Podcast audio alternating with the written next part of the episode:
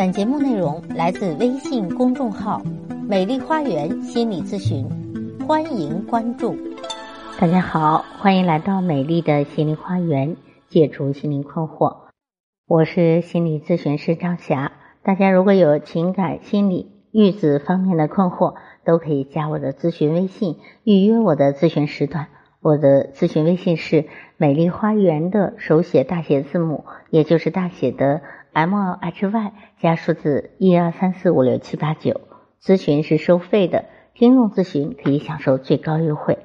好，今天咱们继续分享心理学名词“爱无能”。爱无能指的是这样一群人，他们对于深刻的爱或者其他深层的需要、相互交流的情感不感兴趣，或者无所适从。他们觉得自己无法去爱，或者根本配不上爱。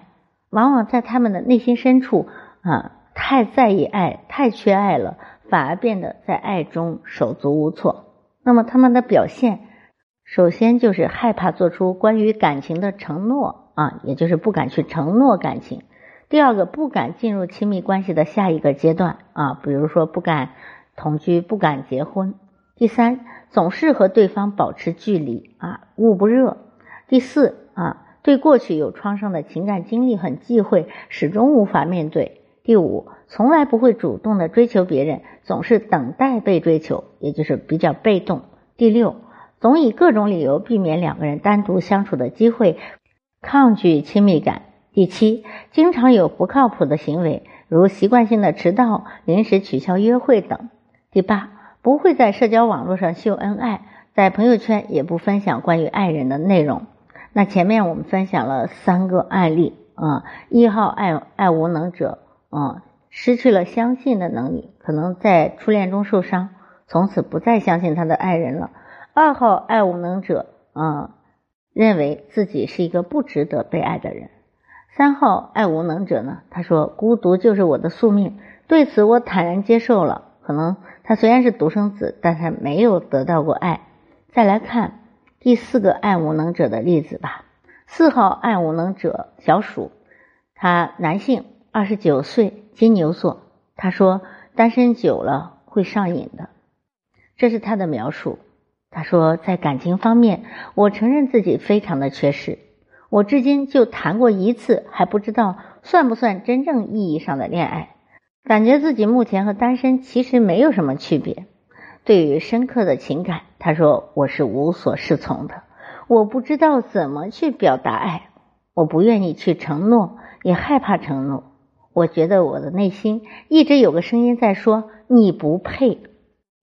发现这个问题是在高中的时候，那个时候我自己极度内向自卑，因为班里的同学要么家境优越，要么成绩出众，要么性格讨喜。但我觉得我什么都没有，什么都不是。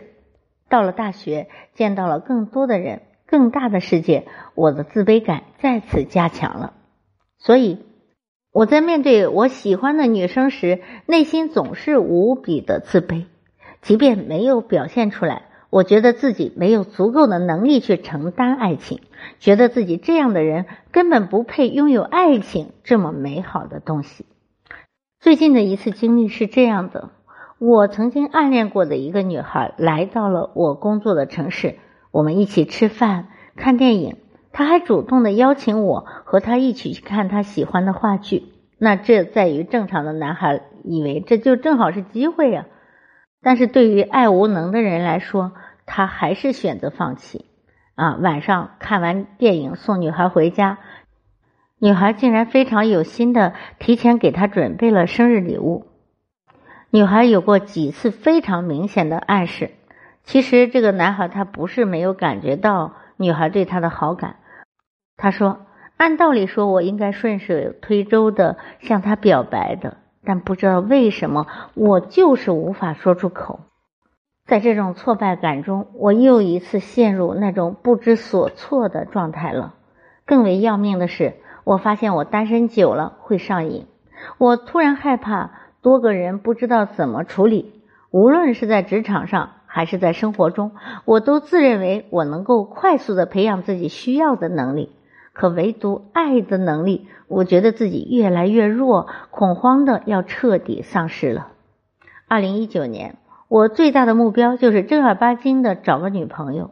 但是我知道，我需要先调整自己自卑的心，先说服自己，我值得爱，我配得上爱情，我有能力去承担关系，这样啊，摆脱爱无能，我相信才能够走向爱情。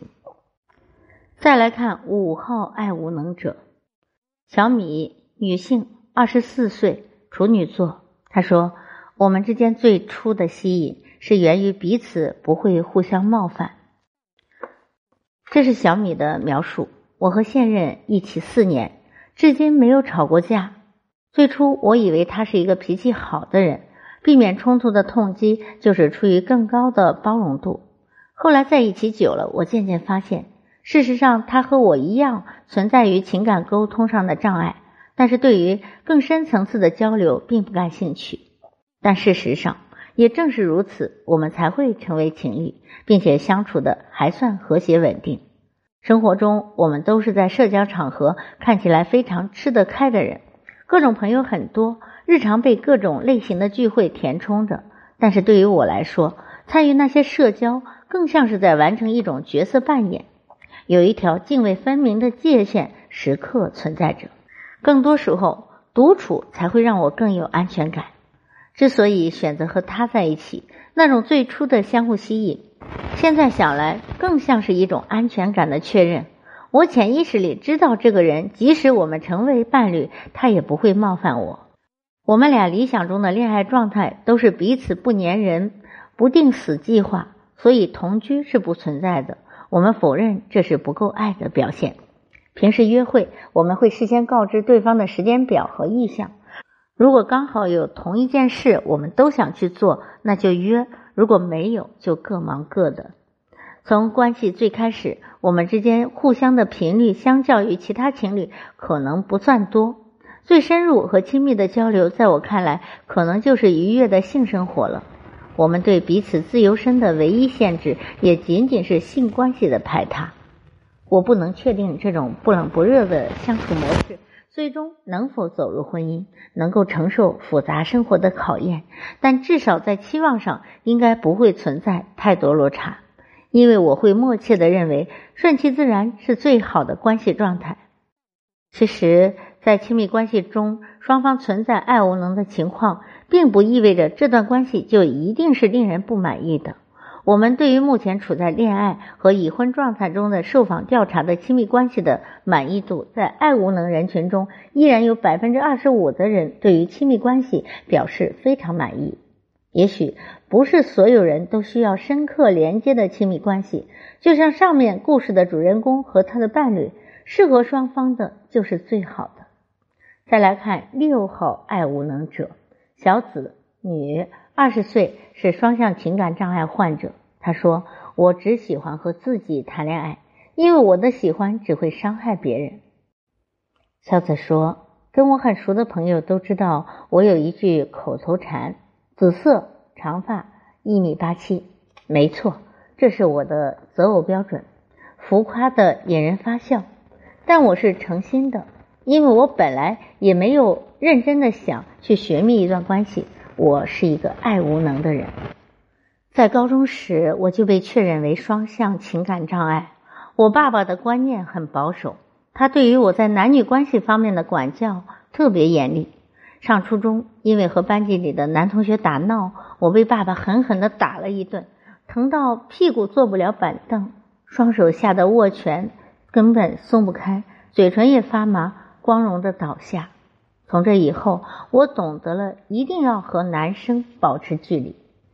可说来也巧，刚被打完不久，就收到一个男生写的告白小纸条。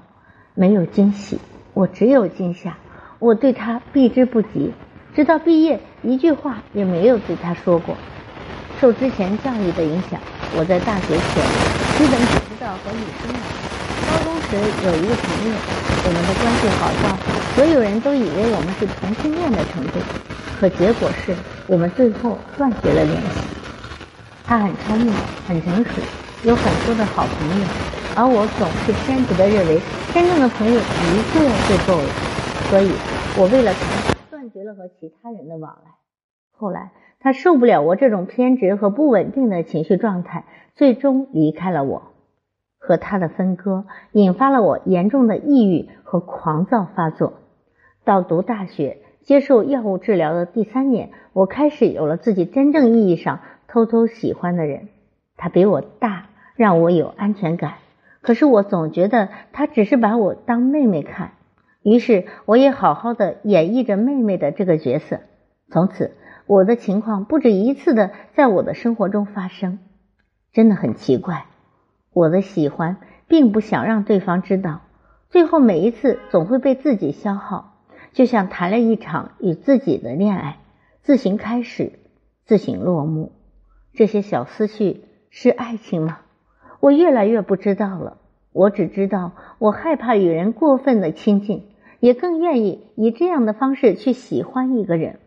我觉得这样更安全，不论是对自己还是对他人。在爱无能的问卷中，我们还统计了至今没有恋爱经历的受访者的单身原因。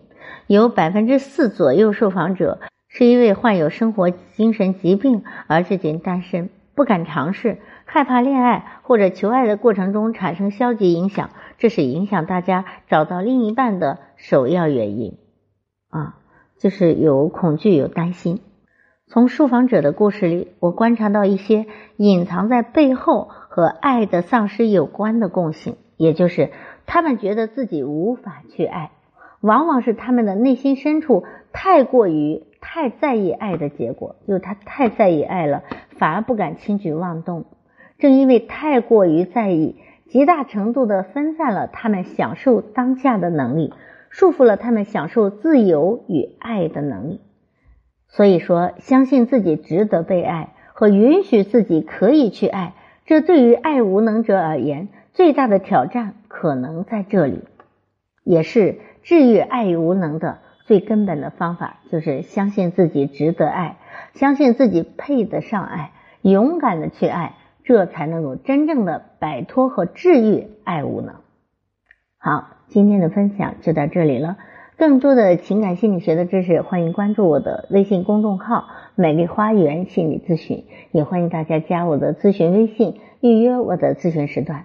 感谢大家的收听，咱们下期节目再会。